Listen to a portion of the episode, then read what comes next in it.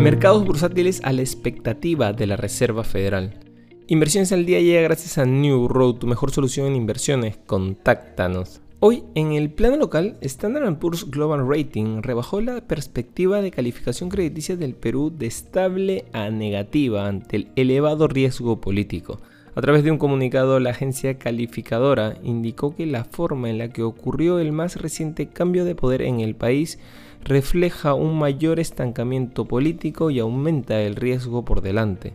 Los expertos precisan que una rebaja en la calificación afecta la confianza de los agentes para invertir, lo que implica que se vea afectado el crecimiento en el país en el mediano plazo.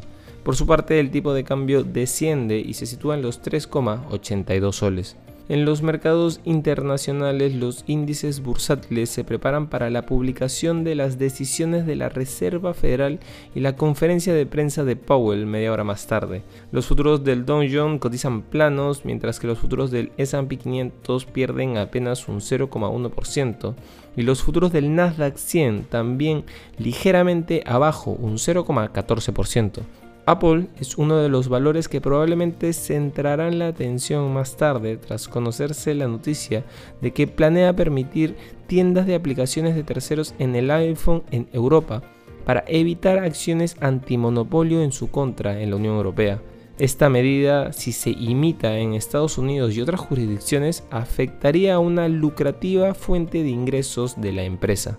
Por otro lado, se espera que hoy la Reserva Federal aumente el rango objetivo de los fondos federales en 50 puntos básicos hasta un límite superior de 4,5% en su reunión de política monetaria.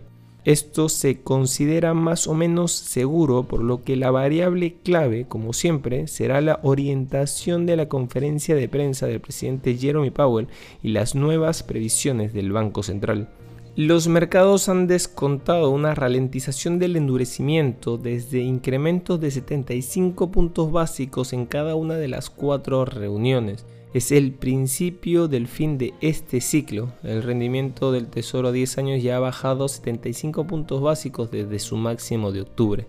Y no queremos irnos para mencionar que una medida de calma regresó a los criptomercados después de que Binance, la mayor bolsa de criptomonedas del mundo, levantó su suspensión de retiros de USD Coin como ya había prometido y volvió a lo que su fundador Changpeng Zhao llamó negocios como de costumbre los precios del Bitcoin pusieron a prueba el nivel de los 18 mil dólares, pero no llegaron a superarla.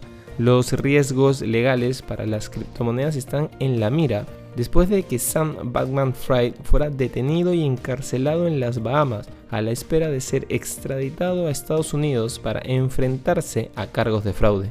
Estas han sido las noticias más importantes de hoy miércoles 14 de diciembre del 2022. Yo soy Eduardo Ballesteros, que tengas un feliz miércoles.